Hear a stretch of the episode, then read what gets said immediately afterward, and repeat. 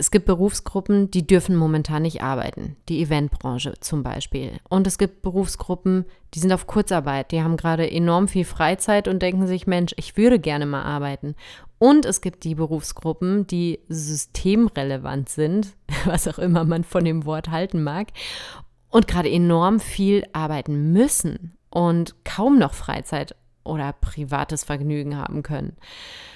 Ja, genau mit einem solchen Menschen spreche ich heute in der heutigen Folge. Ich spreche nämlich mit Markus. Markus ist Arzt und Leiter in einer Klinik in der Abteilung der Palliativmedizin.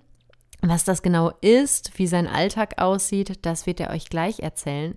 Und am Ende des Gesprächs hat er mir sogar gesagt, Mensch, es können eigentlich auch viele ehrenamtlich tätig werden oder wir suchen auch noch Pfleger. Also wenn da jemand sich beruflich weiterbilden möchte, der kann sich bei uns melden.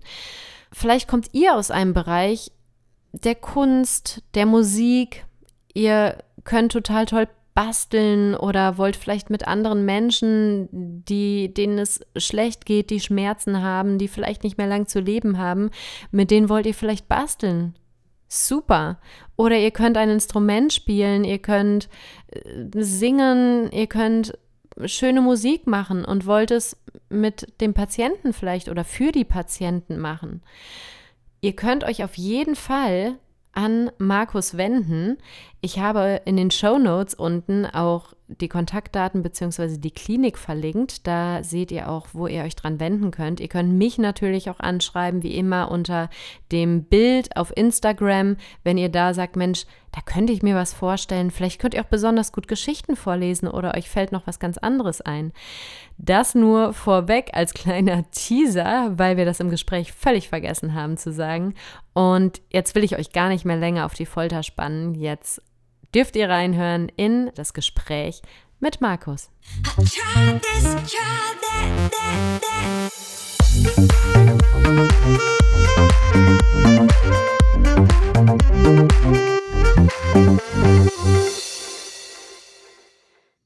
Ja, eine Krise, in der es die ganze Zeit um die Gesundheit geht. Was liegt da eigentlich näher, als einen Arzt in meinen Podcast einzuladen. Und ich freue mich deswegen heute ganz besonders, den Markus hier in meinem Podcast begrüßen zu dürfen. Hallo Markus.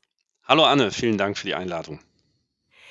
Sehr schön. Magst du dich vielleicht für unsere Zuhörer, die dich noch nicht kennen und gar nicht wissen, was ist denn das für ein Arzt, einmal vorstellen? Das mache ich gerne und das kommt relativ häufig vor, dass mich jemand fragt, was ist eigentlich Palliativmedizin? Ich bin Anästhesist und Schmerztherapeut und habe mich vor 10, 15 Jahren entschieden, in der Palliativmedizin zu arbeiten. Die Palliativmedizin ist ein Fachbereich, der sich mit den ähm, Patienten beschäftigt, Patienten behandelt, die nur noch eine begrenzte Lebenszeit haben und eine unheilbare Erkrankung. Das heißt jetzt aber nicht, dass die Patienten in den nächsten Tagen oder Wochen versterben, sondern es kann durchaus sein, dass die auch noch einige Monate oder vielleicht sogar ein paar Jahre zu leben haben. Da verwechseln viele die Palliativmedizin mit einem Hospiz oder der Hospizbewegung.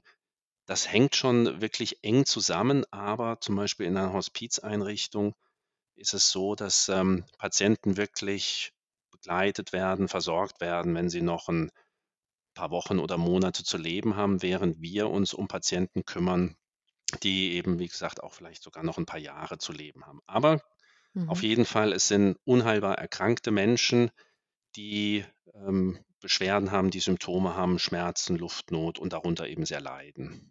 Mhm. Das heißt, du warst ja oder deine Patienten sind dann ja jetzt auch in, in der Krise die ganzen Risikopatienten gewesen, kann man so sagen, ne? Ja, sehr viele auf jeden Fall. Ähm, allein weil sie eben schwere Grunderkrankungen haben und damit äh, Hochrisikopatienten sind. Das können Tumorerkrankungen sein, also Krebserkrankungen, aber eben nicht nur. Das ist so der zweite Irrtum, dem, ähm, dem viele aufsetzen, dass sie denken, Palliativmedizin kümmert sich nur um Tumorpatienten.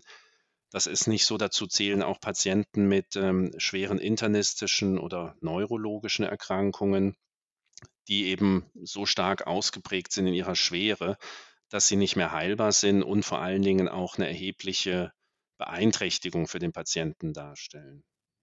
Mhm. Ähm, ich gehe jetzt noch mal 'n Schritt zurück, Ja. denn es war ja noch nicht immer Krise, Gott sei Dank.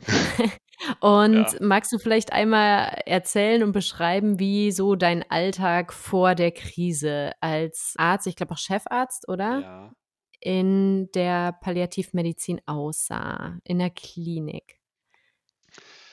Das ist, ähm, ja, für mich jetzt 'n ganz normaler medizinischer Alltag. Das heißt, ähm, wir haben 'ne Station mittlerweile mit 12 Betten. Das sind, äh, Einzelzimmer, in denen die Patienten bei uns untergebracht sind.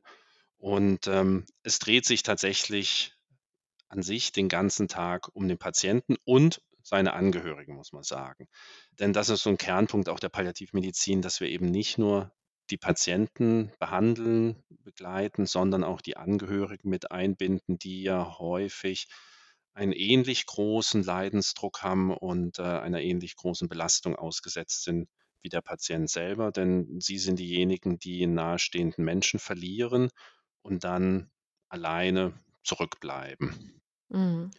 Ähm, es sind die Dinge, die, ähm, auch in vielen anderen Bereichen zu dem medizinischen Alltag dazugehören. Wir machen unsere Visite, wir, ähm, machen Anordnungen, ordnen Untersuchungen an, passen die medikamentöse Therapie an, um zum Beispiel, ähm, Schmerzen oder Übelkeit zu lindern und, ähm, haben dann sehr, sehr viel Besprechungen. Das heißt, das ist 'n Bereich, der sich sicherlich von manchen anderen medizinischen Bereichen unterscheidet, denn wir haben 'n sehr intensiven Austausch mit unserem Team. Und zu dem Team zählen neben Arzt und Pflege auch Krankengymnasten, ähm, physikalische Therapeuten, also zum Beispiel Masseure, Musik und Kunsttherapeuten, 'ne Sozialarbeiterin, eine Psychologin, eine Seelsorgerin.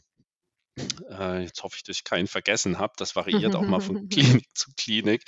Und, ähm, da findet A 'n täglicher Austausch statt in Form von einer täglichen Fallbesprechung. Wir haben 'ne wöchentliche größere Sitzung und darüber hinaus aber tatsächlich auch immer zwischendrin noch mal der Austausch untereinander, um eben möglichst individuell auf den Patienten einzugehen und sich auch diesen einfach sehr, sehr schnell ändernden Situationen anzupassen. Denn vielleicht ist es morgens, äh, die Situation so, dass dem Patient recht gut geht und 'n paar Stunden später erleben wir ihn in 'ner völlig anderen Verfassung. Und darauf ist Mhm. dann eben zu reagieren. Und das ist was, was unseren Alltag bestimmt. Das, was gestern gut war, das kann heute schon verkehrt sein oder nicht mehr angemessen sein. Und dann gilt's eben auch entsprechend drauf zu reagieren. Mhm. Das klingt jetzt so, als wäre der Job insgesamt ein Job, wo man, ja, Stress gewachsen sein muss, oder? Ja, es ist 'ne andere Form von Stress. Ich war vorher als Anästhesist natürlich in auch sehr stressigen Situationen, in Notfallsituationen, ähm, Wiederbelebungsmaßnahmen, äh, Situationen, wenn Patienten mit dem Rettungsdienst in die Klinik geliefert wurden, ähm, im OP, Notfallsituationen. Jetzt haben wir 'ne ganz andere Form von Stress. Es ist vielleicht auf Station an sich ruhiger und auch, dass wir das, was wir ausstrahlen, ist 'ne gewisse Ruhe, das wollen wir zumindestens. Aber der Patient befindet sich natürlich in 'ner extremen Belastungssituation, auch die Angehörigen. Und da unterstützen wir, da begleiten wir und da fangen wir sehr viel auf und nehmen auch sehr viel ab, was dann für den einzelnen Mitarbeiter eben durchaus 'ne sehr stressige Situation auch wieder darstellt. Mhm. Ich würde da gerne gleich noch mal 'n bisschen näher drauf eingehen, aber, hm, erst mal habe ich die Frage, wann fing das so für euch oder für dich jetzt an? Wann hast du gemerkt, äh, da kommt irgendwas auf uns zu, das, äh, uns hier direkt betrifft? Du meinst jetzt mit der Corona-Pandemie, ne? Genau, Ja. ja. Das haben ich im März gemerkt. Ich habe im März 'n neuen, ähm, Mitarbeiter also Anfang März 'n neuen Mitarbeiter bekommen bei uns aus ähm, aus der Klinik, aus der anderen Abteilung, aus der Anästhesie und der sollte eigentlich 'n 1/2 Jahr bei mir bleiben. Und, ähm, er war, glaube ich, grade mal 2 Wochen da. Das heißt, wir haben so um den 10., 15. März rum gehabt. Ähm, da gab es die den Anruf seines Chefs, der sagte, er wird ihn jetzt wohl in den nächsten Tagen wieder in der Anästhesie in seiner Abteilung benötigen weil es schon anfing, dass die dann dort 2 verschiedene Teams aufbauten und immer ein Team dann sozusagen in Reserve bereitstand. Und Mhm. das erwischte mich also dann voll Mitte März, dass, ähm, wir da personelle Konsequenzen schon spürten. Also Mangel dann Ja. an Personal, ja. Genau. Also anfangs noch gar nicht mal, weil die jetzt die Mitarbeiter ausgefallen sind oder krank wurden, sondern weil man eben schon, ähm, vorausschauend dies Team die Teams und die Abteilungen so aufgebaut hat und aufgestellt hat, dass, ähm, sozusagen nur die Hälfte der Mannschaft in der Klinik war und der andere Teil war dann zu Hause in 'ner Schutzisolation, um eben nicht dann, ähm, das gesamte Team zu gefährden und damit die medizinische Versorgung auch, ähm, zu gefährden. Mhm. Also quasi, dass wenn in einem Team mal 'n Ausbruch von Corona ist, dass das andere dann einspringen kann und man Genau. trotzdem noch Versorgung ah ja. Und Genau. was was hieß das dann für dich als leitender Arzt dort? Ich habe dann so 'n bisschen für 2 gearbeitet. Das heißt, ich musste, ähm, das tatsächlich 'n paar Wochen erst mal kompensieren, dass der Kollege nicht mehr da war und habe mir dann währenddessen, ähm, relativ schnell zum Glück einen, ähm, Nachfolger organisieren können und 'n neuen Kollegen eingestellt. Mhm. Ähm, war aber 1 1/2 Monate dann tatsächlich, ähm, alleine. Das geht mal, das macht auch Spaß, aber es ist auch extrem anstrengend, ja.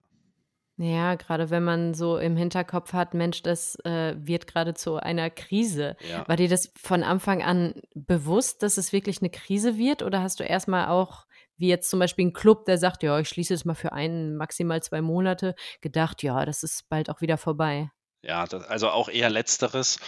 Ähm, ich bin da eigentlich ganz, ähm, optimistisch rangegangen und dachte: „Okay, das sind jetzt 'n paar Wochen, vielleicht auch 2, 3 Monate und, ähm, dann sind wir da auch durch und können das zumindest wieder 'n bisschen lockern.“ Das war so meine meine Einstellung am Anfang. Ähm, und ich glaube, das war auch ganz gut, dass wir zu dem Zeitpunkt noch nicht wussten, dass uns das jetzt 'n ganzes Jahr lang beschäftigt oder noch länger. Mhm. Ähm, denn das hätte ich zumindest für mich jetzt als belastend empfunden, wenn ich damals schon gewusst Ja. hätte, das geht jetzt mal bis Mitte 2021 oder noch länger. Ja, rückblickend auf jeden Fall, ne? Ich denke auch immer, bei i irgendwo will man auch wissen: „Okay, wann können wir denn wieder feiern? Wann können wir Ja. denn wieder die Masken abnehmen?“ und so, ne? Es ist immer so 'ne Frage. Will man es wissen? Ja. Ja. Eigentlich also Ähm natürlich würde man am liebsten wissen: „Okay, in 3 Monaten ist alles vorbei und dann können wir wieder raus.“ Ja, das sowieso. Aber Spätestens dann. das war halt damals einfach nicht und das ist das hat's auch für uns noch mal so extrem schwer gemacht, weil wir natürlich eng im Patientenkontakt sind Mhm. und, ähm, so wenig bekannt war. Wo sind genau die Mhm. Infektionsrisiken? Wer kann dich anstecken? Wie kann man sich selber schützen und wie kann man sich eben auch selber anstecken? Da war einfach wenig bekannt und 'ne ganz, ganz große Unsicherheit und Angst im Team und wir haben einerseits die Patienten, aber wie gesagt, natürlich auch 'n engen Kontakt zu den Angehörigen, die einbezogen sind. Die Kliniken haben ja dann Mhm. angefangen, Besuchssperren, ähm, einzurichten, erst mal die Besuche zu reduzieren und dann irgendwann waren die auch ganz verboten. Äh, das galt für unseren Bereich jetzt nicht. Wir haben da immer 'ne Ausnahmeregelung gehabt, die ja auch vom Senat, ähm, vorgesehen war, dass man als Palliativbereich und in der Begleitung der Sterbenden dann doch 'ne Ausnahme machen kann. Aber gleichwohl musste man natürlich auf die gesamten Hygienemaßgaben, ähm, achten und A, die anderen Patienten schützen und B, aber auch uns und das Team natürlich schützen. Und da man da am Anfang in den ersten Monaten ja wirklich ganz, ganz, äh, wenig Wissen hatte und wir saßen da natürlich schon an der Quelle. Und ich erinnere mich auch an die ersten Gespräche mit Kollegen, die dann die Covid-Station betreuten. Aber die wissenschaftlichen Erkenntnisse, die wir hatten, die waren eben gering und von daher im gesamten Team 'ne große Angst und und Unsicherheit, die nachvollziehbar ist. Mhm. Aber das stelle ich mir grade bei euch im Bereich auch irgendwie schlimm vor. Also, ich hatte jetzt im letzten Podcast zum Beispiel ja mit meiner Schülerin gesprochen und die sagte dann am Schluss: „Mensch, das muss doch grade für alte Menschen, die jetzt keinen Besuch mehr bekommen dürfen, total schlimm sein. Die sitzen ganz alleine zu Hause.“ Und du hast ja vielleicht auch alte Menschen, aber gar nicht mal das, sondern eben auch Menschen, die stark erkrankt sind, denen es vielleicht auch noch ganz schlecht geht dabei. Und ja, wie siehst du das als Arzt, wenn die jetzt keinen oder kaum noch Besuch bekommen dürfen? Wie geht's denen dann damit? Das ist 'n extremes Problem gewesen. Das war uns von Anfang an natürlich und sehr, sehr schnell dann auch bewusst und wir haben alles, muss ich sagen das gesamte Team eigentlich dran gegeben, da 'ne möglichst gute Lösung zu finden und auch dann den Patienten tatsächlich ein angenehmes und würdevolles Sterben zu ermöglichen, denn darum geht's ja dann auch. Es ist nicht so, dass alle Patienten bei uns sterben, also wir entlassen auch 50% der Patienten wieder nach Hause oder in Pflegeheim oder 'ne Hospizeinrichtung, aber ungefähr 50% versterben eben auch bei uns auf Station und da ging es uns natürlich dann darum, denen doch einen Abschied auch von ihren Angehörigen und umgekehrt zu ermöglichen. Und das hat sich mitunter wirklich jede Woche geändert. Äh, das heißt, ich habe ein Konzept aufgeschrieben, damit das Team 'n gewissen Leitfaden hat und nach einer Woche musste ich das schon wieder anpassen. Das heißt, die Besuchszeiten ähm, reduzieren oder die Anzahl der möglichen Besuche reduzieren oder dann auch wieder am Ende 'n bisschen ausweiten. Also, da musste man einfach sehr, sehr flexibel sein und ich habe dann auch gemerkt, okay, diese ganzen Konzepte, die können eigentlich immer nur so ein ganz grober Rahmen sein, denn damit werden wir den Patienten nicht gerecht und ich habe Situationen, da kann ich es nicht einfach, ähm, so restriktiv halten und sagen, da darf jetzt nur ein Besucher hin, wenn der Ehepartner mobilitätseingeschränkt ist, nicht mehr alleine gehen kann oder auch sehbehindert ist, dann kommt er alleine gar nicht auf Station. Das heißt, er muss schon mal in Mhm. Begleitung noch kommen. Und da gibt es so viele Ausnahmen und Situationen, auf die wir dann einfach eingehen. Und das ist aber eine enorme Belastung. Auf der anderen Seite muss ich auch sagen, jetzt rückblickend ist es natürlich toll, dass wir das wirklich geschafft haben und dass kein Patient ähm, bei uns jetzt alleine gestorben ist oder ohne seine Angehörigen am Bett gestorben ist, sondern dass wir das tatsächlich hinbekommen haben, auch ohne dass es dadurch zu irgendeinem Infektionsgeschehen oder einem Ausbruch ähm, weder bei den Angehörigen noch jetzt im Team gekommen ist. Das hat jetzt rückblickend bisher toi toi toi echt super geklappt, ja. Also, meinen größten Respekt, jetzt mal ernsthaft. Also, ich glaube, alle, die jetzt gerade zuhören, die können ruhig mal irgendwie laut klatschen oder so, weil das ist ja echt Wahnsinn. Das klingt nach total viel Mehrarbeit. Es ist ja eigentlich nicht als Arzt deine Aufgabe, äh, zu sagen, wer jetzt wann wie oft kommen darf oder auch Mhm. nicht, so, ne? Also, du hast ja Ja, ganz, ganz andere Dinge, die da wichtig sind. Und das stelle ich mir jetzt vor als 'ne enorme Zusatzbelastung, die du aber offensichtlich auch mit deinem Team in Kauf genommen hast.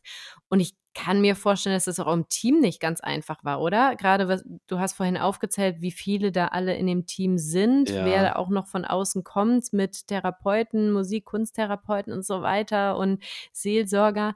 Und, äh, die haben ja wahrscheinlich dann auch nicht angstfrei gelebt oder haben gesagt: „Ja, ist mir eh alles egal, lass rein“ und so, oder? Oder wie muss ich mir das vorstellen?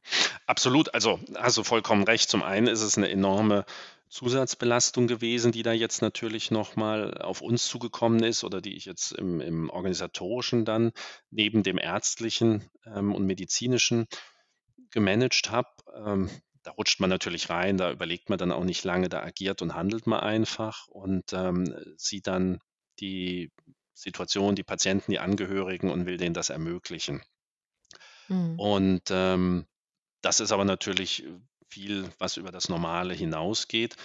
Und, ähm, das zweite oder andere Problem ist, dass wir natürlich aufgrund der ohnehin, ähm, besonderen Arbeitssituation das heißt, dieser Umgang mit den sterbenskranken Menschen, das belastet natürlich und da ist es einfach generell, also auch ohne Corona, immer wieder notwendig, dass wir uns austauschen, dass wir unsere Besprechung haben, dass wir eine Supervision haben, dass man auch mal ähm, seinen Frust loswerden kann bei Kollegen oder auch bei, ähm, professionellen Moderatoren. Und das alles Mhm. fiel ja jetzt weg in dieser Corona-Zeit. Das heißt, ähm, der Austausch, das Zusammensitzen, selbst das Frühstück in 'ner in 'ner Dreier oder Vierergruppe, was ich eigentlich gepflegt habe, äh, darauf mussten wir verzichten. Diese ganzen Kleinigkeiten, in denen man auch zwischendrin mal, ähm, sich austauschen konnte, das hat uns allen gefehlt, aber in dem Bereich war es fürs Team einfach besonders schmerzhaft, weil's eine Möglichkeit war, ähm, überhaupt weiter auch gut zu arbeiten und sich dabei eben selber zu schützen und, ähm, nicht zu verbrennen. Und das ist schon 'n schw also, das ist schwierig und das ist nach wie vor schwierig, weil uns einfach dieser soziale Austausch und Entlastung fehlt. Und die Klinik hat dann zweifellos, ähm, sowohl die Seelsorge als auch von der Psychologie Angebote erstellt, als auch, ähm, Möglichkeiten geschaffen, dass man sich anonym als Mitarbeiter an Stellen innerhalb der Klinik an Mitarbeiter wenden kann, wenn man merkt: „Ich kann jetzt nicht mehr, ich bin ausgebrannt, es belastet mich 'ne Situation“, dann gab's da durchaus Gesprächsangebote. Aber es ist, ähm, bei uns, wo einfach der Alltag, ähm, doch sehr, sehr, ähm, davon geprägt ist, dass wir 'ne hohe psychische Belastung haben Mhm. Ähm, 'ne andere Situation gewesen. Und das hat das Team schon, ja, stark belastet, muss ich sagen und gezerrt und dazu dann eben die die Angst und so weiter. Und das, ähm, sind Situationen, da gewöhnte man sich jetzt 'n bisschen dran, aber es ist nach wie vor, ähm, einfach 'ne 'ne Stresssituation. Krass, ja. Ja, ich stelle mir auch vor, weil man will ja manchmal auch gar nicht nur reden, ne, wenn man da Ja. was Schlimmes erlebt hat, sondern also, so geht's mir. Es gibt, äh, Tage, da will ich abends einfach nur in 'n Arm genommen werden so, Genau. ne? Und ich meine, nicht jeder hat 'n Partner oder 'ne Partnerin zu Hause und dann kann ich mir auch vorstellen, hm, dann, äh, geht man dann allein nach Hause, hat 'n mega schweren Tag, total die Belastung und oh Mann, Ja. was für Also, 'ne das auch gegenüber. Patienten. Es ist natürlich so also, ich weiß, vor 10, 15 Jahren habe ich mich auch bei Patienten aufs Bett gesetzt und, äh, die Hand genommen. Das habe ich jetzt die letzten Jahre aus Hygienegründen schon gar nicht mehr gemacht, aber da nimmt man sich natürlich den Stuhl, setzt sich neben's Bett, nimmt auch mal die Hand und man kann sehr viel über Mimik und über Gestik mit dem Patienten interagieren und da natürlich auch Trost und Zuspruch dann vermitteln. Man muss gar nicht immer reden. Und das Mhm. fällt weg. Wir kommen natürlich in Schutzkleidung, sprich, wir haben die Masken, also, der gesamte Mundbereich fällt weg. Es bleiben nur noch die Augen, über die man, äh, sich austauschen kann. Man hat 'n Kittel, also, 'n Schutzkittel an, zusätzlich noch, man hat Handschuhe an. Das schafft natürlich schon mal 'ne Barriere und 'ne Distanz und es ist viel, Mhm. viel schwieriger, da mit dem Patienten zu interagieren und auch dann, ähm, Trost und Zuspruch zu vermitteln. Und ich habe dann wirklich ganz bewusst am Anfang drauf gedacht: „So, du musst jetzt auf deinen Blick achten und das ist das, was der Patient von dir eigentlich tatsächlich nur noch sieht. Ich kann lächeln, so viel ich will, das sieht er hinter dieser Maske ja gar nicht.“ Das sind Mhm. dann so Kleinigkeiten, die einem erst, ähm, mit 'n paar Tagen Verspätung dann oder im Lauf der Zeit eben auch auffallen. Und dieses dieser, wie du sagtest, körperliche Austausch, das was man selber natürlich auch mal dann zu Hause hat, in Arm genommen, diese körperliche Berührung, das fällt dann natürlich alles weg momentan. Mhm. Stimmt, ich versuche mich grade so in die Situation der Patienten hineinzuversetzen. Also, ich war selber mal beim Ohrenarzt, habe da 'n Hörtest gemacht und der kam auch weil HNO hat natürlich dann auch vielleicht mit Covid-Patienten zu tun und der Ja. kam auch in kompletter Montur auf mich zu und ich kam mir so bescheuert vor. Ich denke so: „Leute, ich habe doch nichts. Ich habe hier 'n bisschen am Ohr, da muss vielleicht mal, äh, reingeguckt werden. Ansonsten mir geht's doch super.“ Und da dachte ich schon, es fühlt sich irgendwie unangenehm an. Wenn ich mir jetzt vorstelle, ich bin 'ne Patientin, die wirklich im Bett liegt und die starke Schmerzen hat, die vielleicht im Kopf hat: „Mensch, eventuell habe ich nicht mehr lange zu leben, mir geht's richtig schlecht.“ Und dann ist ja der Arzt eher so einer, dem man vertrauen will. Und Ja. wenn der in den ins Zimmer kommt, wo man sagt: „Oh, jetzt wird alles gut, jetzt wird mir geholfen.“ Und, äh, kann ich mir richtig gut vorstellen, grade mit so 'ner Barriere, dass das auch ziemlich ziemlich schwer ist. Ähm. Markus, was hast du denn dann für dich gemacht, um diesen ganzen, ja, sowohl zeitlichen Stress, weil du enorm viel dann da sein musst, als auch psychischen Stress dann ja, um das Ganze auszugleichen? Ja. Also, ich habe meinen Ausgleich gehabt. Jetzt habe ich den Vorteil, dass ich, ähm, wie auch immer, mit relativ wenig, ähm, Ausgleich auskomme und da 'ne sehr, sehr hohe Belastungsgrenze habe und mir die Arbeit unheimlich viel Spaß macht. Das heißt, ich habe eigentlich aus dem, was mich stresst und belastet, auch gleich wieder Energie gezogen. Ähm, wir haben die Abteilung da erst vor 2 Jahren an der Klinik neu gegründet. Die ist also im Aufbau und von daher ist da natürlich unheimlich viel zu tun und das entwickelt sich alles und das ist unheimlich schön, das zu erleben und mitzugestalten und nach vorne zu bringen. Das heißt, das hat mich auch gleichzeitig wieder motiviert. Auf der anderen Seite brauchte ich natürlich auch meine Ruhephasen und meine Momente zum Auftanken. Und das Schlimmste war dann, ich glaube, wie so viele, ähm, der Moment, als natürlich die Sportstudios, Fitnessstudios geschlossen haben und auch der der Wellness und der Saunabereich weggefallen ist. Mhm. Ähm, denn das ist was, wo ich einfach, ähm, wahnsinnig gut abschalten und, äh, entspannen konnte. Mhm. Und dann blieb eben tatsächlich noch der stark reduzierte private, ähm, partnerschaftliche Bereich, ähm, und, ähm, na ja, und das Laufen draußen dann mal, ähm das war dann alles, ja. Ja. Oh, das kann ich auch so gut nachvollziehen. Ich glaube, da könnten wir uns auch noch stundenlang drüber unterhalten, weil ich persönlich habe tatsächlich auch, was das anbetrifft, ziemlich Angst vor den Langzeitfolgen durch die Maßnahmen, Ja. weil es halt, äh, na ja, grade so Berufe wie du, da wird erwartet, man muss reinklotzen. Ganz viele systemrelevante Berufe haben das eben. Es wird erwartet, du musst da sein, du musst, äh, liefern, weil du bist systemrelevant. Und auf der anderen Seite ist halt überhaupt kein Ausgleich mehr da, ne? Das private Leben wird Mhm. halt komplett genommen und was das für psychische Folgen hat oder auch wieder und da da dreht sich ja der Kreis. Ich meine, ich bin kein keine Ärztin, verbessere mich, wenn ich da falsch liege, aber ich denke irgendwie, wenn wenn ich jetzt ja nur noch arbeite und keinen Sport eben mehr mache, weil die Fitnessstudios haben geschlossen und, ähm, dann auch, weil ich so viel arbeite, vielleicht bestelle ich mir dann abends nur was vom Lieferdienst schnell, irgendwie 'ne Pizza und so weiter. Ich kümmere mich nicht mehr drum. Dann Mhm. bin ich ja bei genau bei den Krankheiten, die auch wieder 'ne Gefährdung haben, um sich wirklich da stark anzustecken, ne? Ja.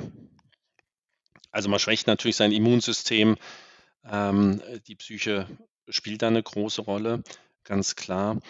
Und, ähm, da gibt's meiner Meinung nach jetzt auch kein Patent Patentrezept, sondern es muss jeder natürlich für sich schauen, wie findet er 'n gewissen Ausgleich. Und das ist im Moment absolut schwierig, ganz klar. Und Mhm. ich habe sozusagen das erste halbe Jahr eigentlich keine Probleme damit gehabt und das fiel mir auch nicht auf und, äh, habe das dann aus'm Freundeskreis natürlich immer mitbekommen, wie sehr diejenigen drunter leiden, die dann den ganzen Tag im Homeoffice sitzen und, ähm, gar nicht mehr diesen sozialen Austausch haben. Ich habe ja jeden Tag nach wie vor jede Menge Menschen um mich gehabt. Also, mir ging's ja so gesehen, muss ich sagen, eigentlich sehr, sehr gut. Mhm. Ähm, ich konnte arbeiten, ich konnte raus, ich, ähm, durfte in die Klinik fahren, ich habe da viele Menschen gehabt, ich habe geredet. Also, äh, das sind alles Dinge, weswegen ich's wahrscheinlich auch, ähm, die ersten Monate, muss ich tatsächlich sagen, unter dem Aspekt gar nicht als so wahnsinnig belastend empfunden habe. Eher dann tatsächlich, dass es dann okay, es waren jetzt 12, 14, 15, 16 Stunden-Tage. Das ist natürlich dann schon körperlich anstrengend.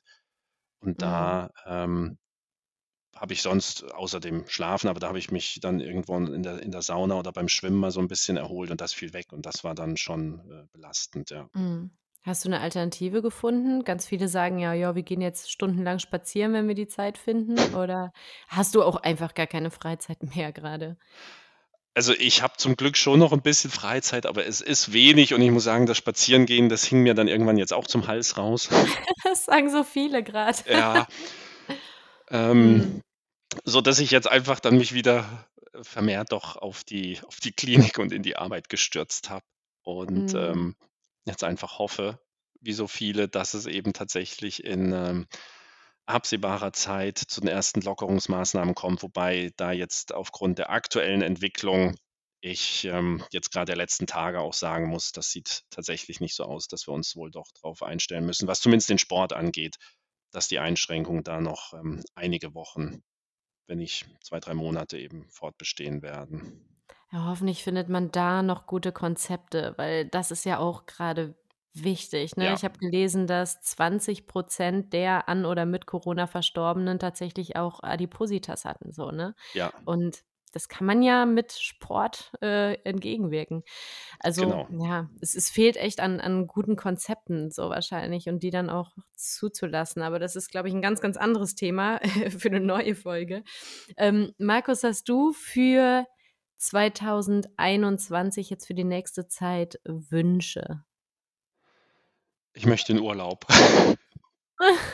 Ich möchte einfach in Süden. Wir haben jetzt zwar 'n paar Mhm. tolle Tage hier ja mal gehabt, aber tatsächlich zu sagen: „Okay, raus, äh, nicht mehr 24 Stunden im Dienst sein oder in Bereitschaft Mhm. sein und mal 2 Wochen irgendwo am liebsten 'ne Runde segeln“, das wäre tatsächlich 'n Traum momentan, ja.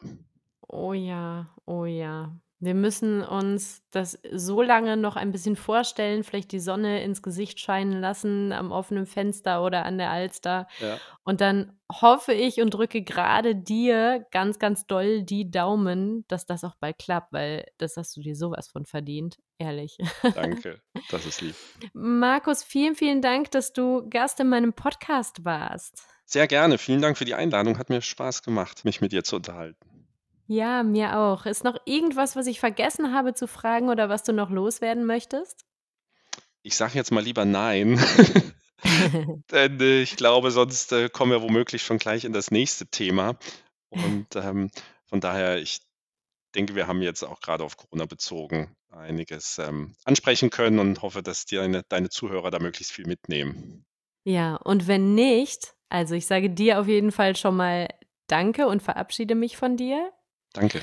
Und ja, wenn ihr doch noch Themen habt, wo ihr sagt, Mensch, Anne, warum hast du das denn nicht den Markus gefragt? Das wäre doch ganz spannend. Dann postet das doch unter den entsprechenden Post auf Instagram. Einfach in die Kommentare schreiben und dann frage ich mal Markus, vielleicht hat er ja Lust und doch noch mal so ein bisschen Zeit. Ich bin ja jetzt auch schon so dankbar, dass er sich die Zeit genommen hat, sich noch mal mit mir zu unterhalten und dann gibt es vielleicht noch eine zweite Folge. Also, was interessiert euch noch? Was möchtet ihr Markus mit auf den Weg geben? Oder was beschäftigt euch sonst? Wer soll vielleicht noch mal in meinen Podcast als Gast kommen? Wen findet ihr interessant?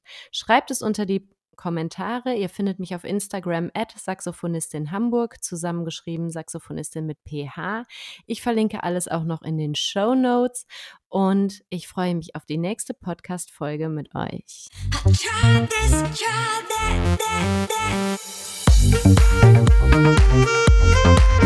This, Thank you.